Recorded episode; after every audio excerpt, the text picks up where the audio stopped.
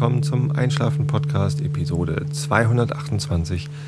Ich bin Tobi und ich lese euch heute Nils Holgersson vor. Vorher erzähle ich euch noch ein bisschen was. Ich habe eben schon eine ganze Menge erzählt und zwar gab es eben zum ersten Mal seit sehr langer Zeit die Ferngespräche. Das ist ein Format, das Holgi macht bei Vrind. Ähm, und das war auch das Format, über das ich zu äh, Vrind in den Realitätsabgleich gekommen bin. Und zwar äh, bei den Ferngesprächen ist es so, da gibt es den halbautomatischen Einbeinigen. Das ist eine Software, ein, ein Web-Frontend, wo man sich eintragen kann, wenn man mit Holgi in den Ferngesprächen sprechen möchte, mit Skype-Kontakt und dann äh, ruft er einen halt gegebenenfalls an aus dieser Sendung und dann spricht man mit ihm. Ähm, und vor ziemlich genau einem Jahr, am 12. April 2012, heute ist der 15. April 2013, also ein Jahr und drei Tage später, ähm, sitzen wir hier und reden immer noch miteinander. Äh, also da habe ich mich zum ersten Mal bei ihm reingeklinkt. Da wollte ich gerade live senden. Das war doch noch irgendwie relativ neu für mich, das Live-Senden des Einschlafen-Podcasts. Hey, das heißt übrigens auch, dass wir schon ein Jahr lang live einschlafen haben. Fällt mir gerade ein. Nicht schlecht, ne? Ja, ähm, vorher habe ich das ja nie live gemacht. Ah, ist ja auch egal. Naja, zumindest habe ich mich da bei ihm reingeklinkt. Ähm, wollte eigentlich nur der Rausschmeißer sein, der fünf Minuten Werbung macht für den Einschlafen-Podcast. Und daraus ist der Realitätsabgleich geworden. Ja, macht immer noch Spaß. Und haben wir auch schon hm, nicht wöchentlich gemacht. Wenn ich mal überlege, wir sind jetzt, glaube ich, bei Realitätsabgleich Nummer, äh, Nummer 38 oder so oder 37. Und der heute zählt eigentlich gar nicht, weil der gar nicht als extra Realitätsabgleich erscheinen wird. Ähm, ähm, ähm, ja, aber naja, ist schon eine lustige Sache mit dem Holgi zu reden. Der kann das gut, der kann gut Fragen stellen. Und immer wenn ich ihm zuhöre, wenn er mit anderen Leuten spricht, also jetzt zum Beispiel vorhin in den Ferngesprächen oder im Radio, da versuche ich immer, also meistens interessiert mich das Thema nicht so sehr. Also das Gespräch vorhin über Neuseeland war zwar ähm, interessant, aber es ist jetzt nicht so, dass mich das wirklich dabei behält. Äh, worauf ich viel mehr achte, ist, wie stellt der Typ seine Fragen? Also was, was macht er genau? Also wo fragt er nach? Äh, wo hakt er nach? Irgendwie, worauf spricht er an? Und da gibt es, er hat mir das auch mal gesagt, es gibt ja so Triggerwörter. Ähm, wenn, wenn jemand zum Beispiel irgendwie, was war das? Wenn jemand ein bisschen sagt oder so, dann, dann fragt er halt nach, warum ein bisschen. Oder irgendwie so, gibt es halt so Triggerwörter. Ähm, die halt quasi nach Fragen schreien. Und das finde ich spannend, das möchte ich auch gerne können, da wäre ich gern besser. Wenn ich Leute interviewe, dann bin ich immer so äh, entweder zu eingefahren in eine Linie und höre nicht so wirklich drauf, was der andere sagt. Also die, diese Reizwörter, die, die triggern mich halt nicht. Oder mir fällt gar nichts ein. Naja, so ist es halt. Ich bin halt kein Profi, ich bin aber zum Glück auch kein Radiomoderator. Insofern äh, es ist ja ganz gut, dass ich das hier alles ganz langweilig mache. Ne? So, das Thema, was ich heute äh, erzählen wollte, ist, dass, ähm, dass ich in der letzten Episode, als ich über Steuer gesprochen habe, äh, über meinen Lohnsteuerjahresausgleich, der natürlich, wie äh, der Frakturfreak äh, vorhin im Chat nochmal richtig bemerkt hat, auch eine Einkommenssteuererklärung war. Ähm, da habe ich das verglichen ähm, ich habe ich hab einen Vergleich verglichen. Und zwar kann man das Abgeben der Steuererklärung per Formularen, handausgefüllten Formularen, vergleichen mit dem Abgeben der Steuer über eine Software. Ähm, das eine ist einfacher als das andere. Und diesen Vergleich, den kann man vergleichen mit dem Programmieren in Assembler und dem Programmieren in einer äh, höher leveligen Programmiersprache, wie zum Beispiel Java oder C oder so. Ähm, das heißt, es sind einfach unterschiedliche Abstraktionsebenen, die man da vergleicht. Äh, dieser Vergleich, den ich in der letzten Sendung gebracht habe, der hat ähm, Verwirrung hervorgerufen und das kann ich auch nachvollziehen. Und ich habe den auch gar nicht mehr großartig ausgebreitet, sondern ich habe den so hingeklatscht und dann da liegen gelassen, weil es schon relativ weit fortgeschrittene Uhrzeit war und ich äh, vorlesen wollte. Ähm, und da gab es dann tatsächlich eine Nachfrage. Das heißt, jemand hat zugehört. Jemand hat beim Einschlafen-Podcast zugehört und ist nicht eingeschlafen. Ich weiß nicht, ob das eine gute Nachricht für mich ist oder eine schlechte Nachricht. Ich freue mich ja tatsächlich immer, wenn ihr einschlaft. Also Äh, macht ruhig schon mal jetzt die Augen zu, auch wenn ich es noch gar nicht vorlese, aber ähm, ich wollte über Vergleiche reden. Also nochmal langsam. Ähm, wenn man Maschinensprachenprogrammierung oder Assembler-Programmierung, was relativ maschinennah ist, vergleicht mit einer äh, Programmiersprache wie Java, wo man halt nicht in äh, Prozessorbefehlen äh, schreibt, sondern ähm, das ist eine sehr äh, menschennahe Sprache, wo man halt Objekte hat, an denen man Methoden aufruft. Äh, wenn man zum Beispiel ein Objekt Frosch hat und der Frosch hat die Methode Quark und dann ruft man die auf, dann macht es halt Quark, je nachdem, wie in diesem Objekt Frosch die Methode Quark implementiert ist. Vielleicht gibt er Quark aus. Oder wenn man ähm, ein, ein Objekt Server hat, wo man, wenn man äh, ein, eine Eingabe reingibt, ähm, zum Beispiel 2 plus 2 oder was, und äh, äh, der dann eine Ausgabe gibt, äh, zum Beispiel ein Rechenergebnis, dann ja, sagt man halt Server.rechne und dann übergibt man als Parameter die, die Matheaufgabe oder so.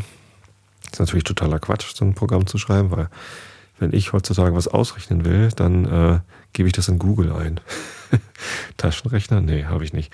Ein Taschenrechnerprogramm? Nee, habe ich auch nicht und brauche ich auch nicht.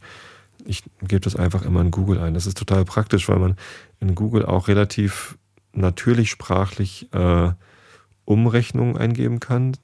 Äh, was sind 37 Zoll in Zentimeter? Dann gebe ich halt einfach 37 Zoll in Zentimeter ein und oder in cm und dann, dann rechnet er mir das aus. Und wenn ich irgendwelche Multiplikationen oder so ausrechnen will, die, die ich nicht im Kopf kann, dann gebe ich sie halt einfach in Google ein und er rechnet das aus. Meistens sogar schon dann ähm, in, in, einem, in einem Quick Hint. Also je nachdem, wo man Google benutzt. Ich benutze es meistens aus der Adresszeile in Chrome oder aus der äh, Such, aus dem kleinen Suchfeld oben rechts in Firefox.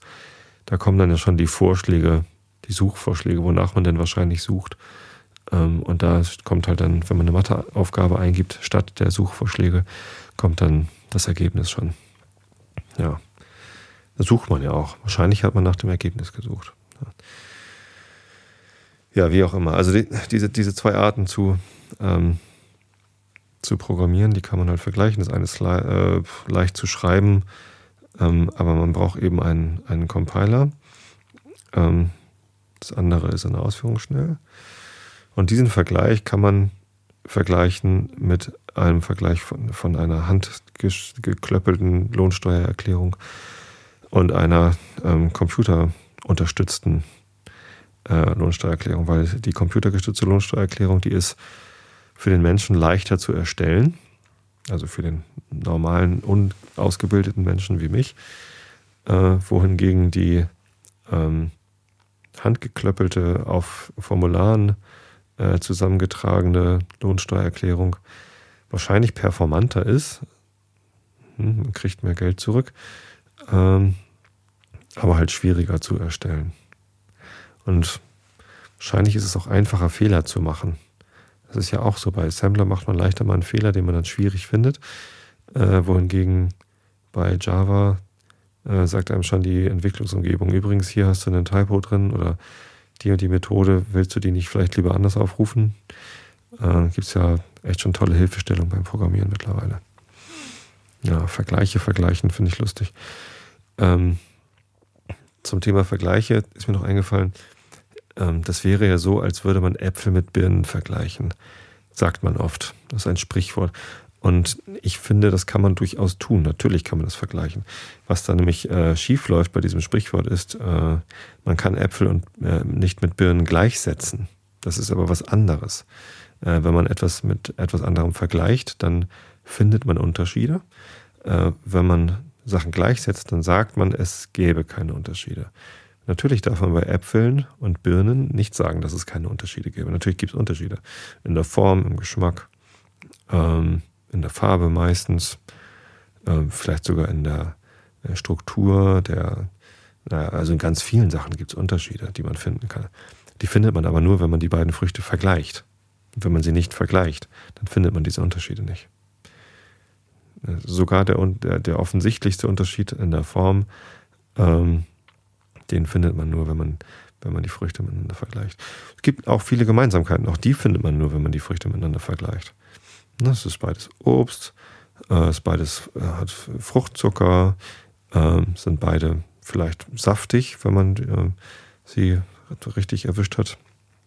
Ich finde, Birnen müssen saftig sein, auch wenn man sich dann immer total einsaut, weil, weil alles äh, zermatscht und so.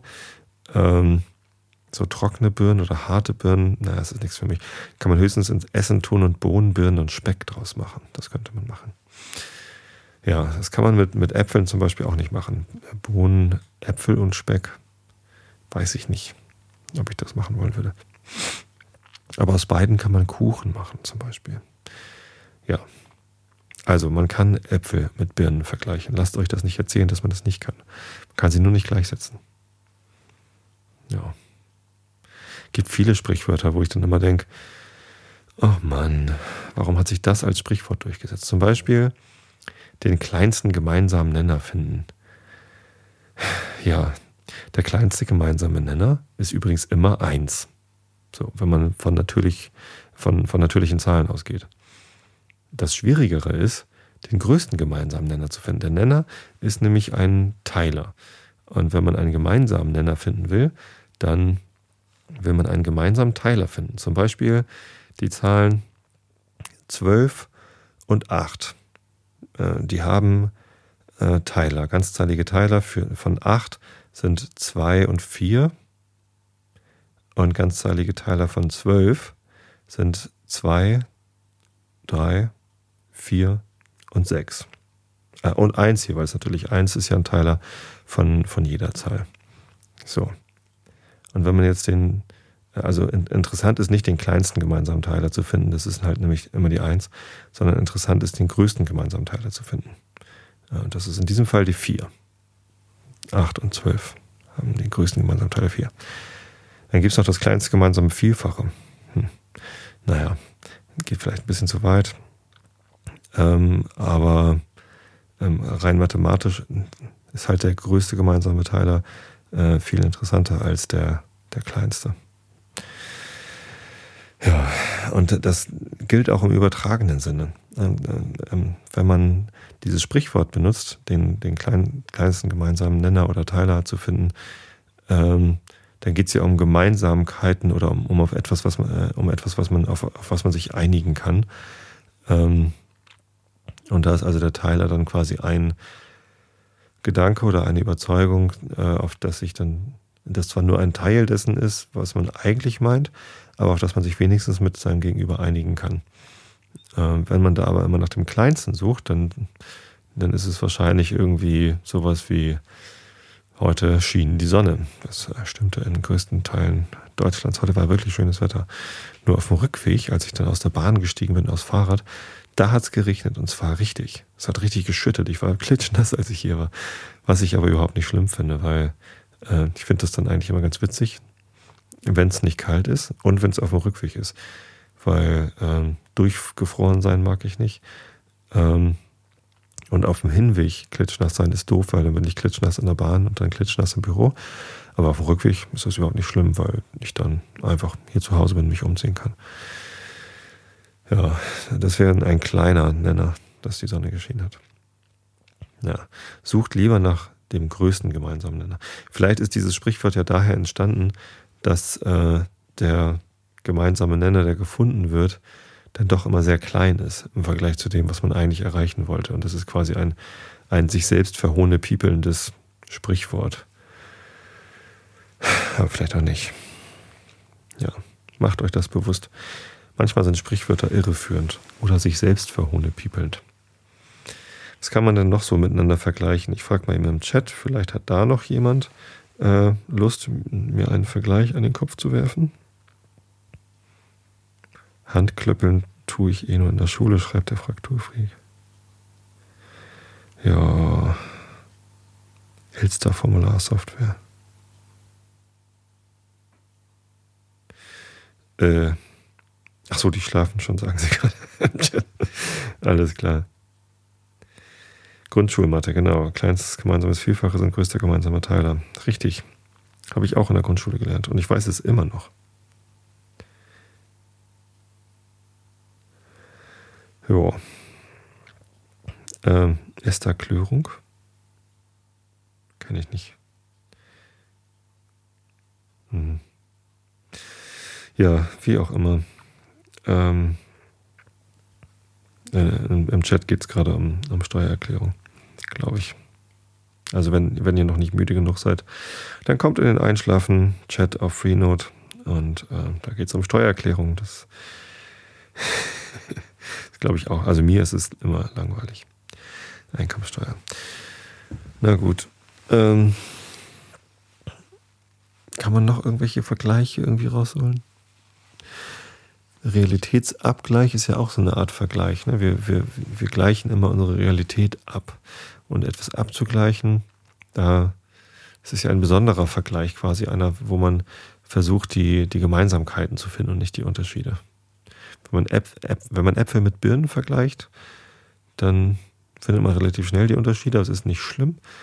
Beim Realitätsabgleich ist es auch nicht schlimm, dass wir Unterschiede finden. Eigentlich ist es eigentlich eher nett, wenn man Unterschiede findet im Realitätsabgleich dann macht der Realitätsabgleich mit Holgi zumindest sehr viel Spaß. Wenn wir zu viele Gemeinsamkeiten haben und immer einer Meinung sind, dann ist es lustig, mit Holgi zu reden, aber nicht so ähm, erhellend. Ich finde es immer spannend, andere Realitäten äh, kennenzulernen und zu sehen, wie andere Leute ihre, ihre Umgebung wahrnehmen und was sie daraus machen und was sie für Meinungen daraus entwickeln.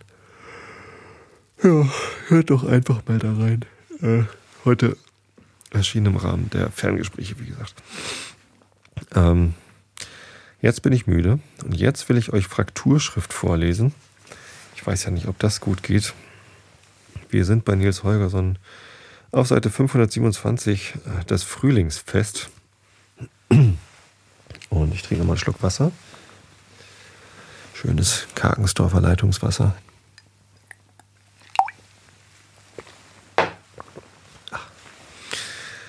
Und dann lese ich euch das vor. Also Augen zu und zugehört.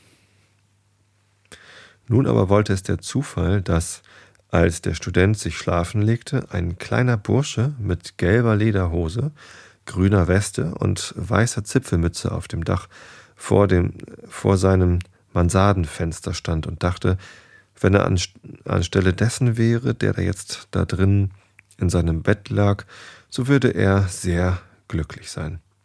Dass Nils Holgersen, der noch vor ein paar Stunden in einem Büschel gelber Sumpfdotterblumen am äh, Ekelsundswiek ja, äh, gelegen und gefaulenzt hatte, sich jetzt in Uppsala befand, daran war der Rabe Bataki schuld. Er hatte Nils zu dem Abenteuer verlockt. Der Junge selber hatte, sich, hatte es sich am allerwenigsten träumen lassen. Er lag in dem Blumenbüschel und starrte zum Himmel empor, als er Bataki oben zwischen den davonziehenden Wolken fliegen sah.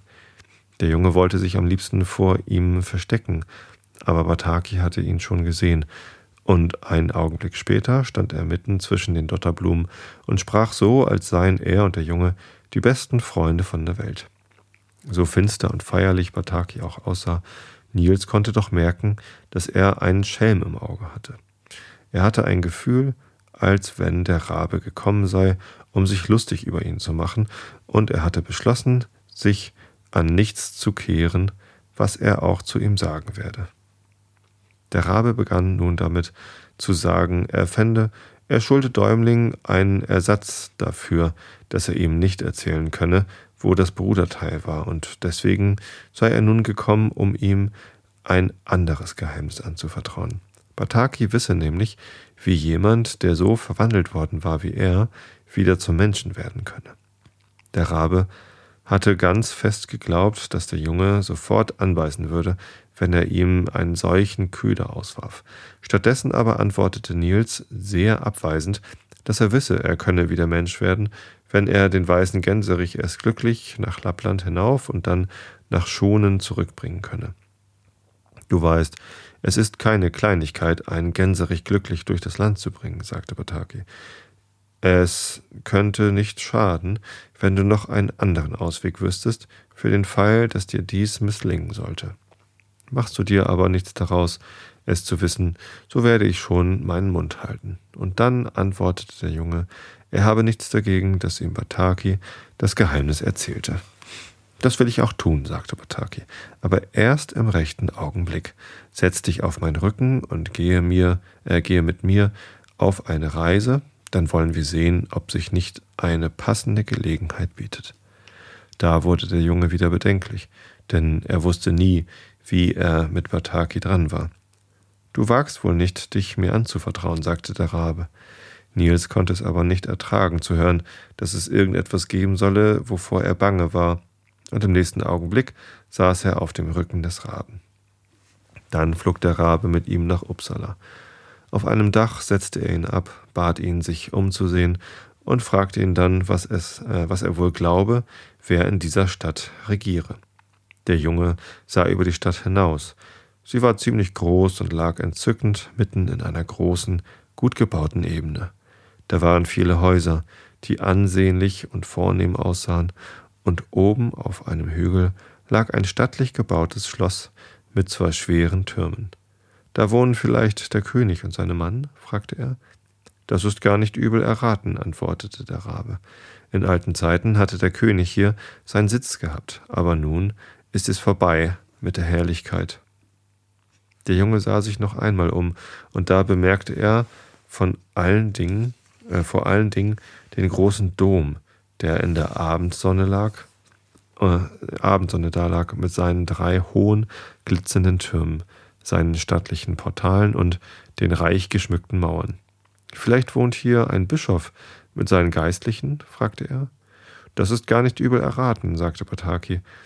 Hier haben einstmals Erzbischöfe gewohnt, die so mächtig waren wie Könige, und noch heutigen Tages wohnt hier ein Erzbischof, aber der regiert hier jetzt nicht. Dann weiß ich nicht, was ich raten soll, sagte der Junge. Die Gelehrsamkeit wohnt und regiert hier in der Stadt, sagte der Rabe, und die großen Gebäude, die du überall siehst, sind ihr und ihren Leuten zu Ehren errichtet. Das wollte Nils kaum glauben. Komm du nur mit, dann wirst du schon sehen, sagte der Rabe, und sie flogen hin und besahen die großen Häuser. An verschiedenen Stellen standen die Fenster offen, der Junge konnte hier und da hineingucken und er sah, dass der Rabe recht hatte. Bataki zeigte ihm die große Bibliothek, die vom Keller bis zum Boden voller Bücher war. Er führte ihn nach dem stolzen Universitätsgebäude und zeigte ihm die prächtigen Vorlesungssäle.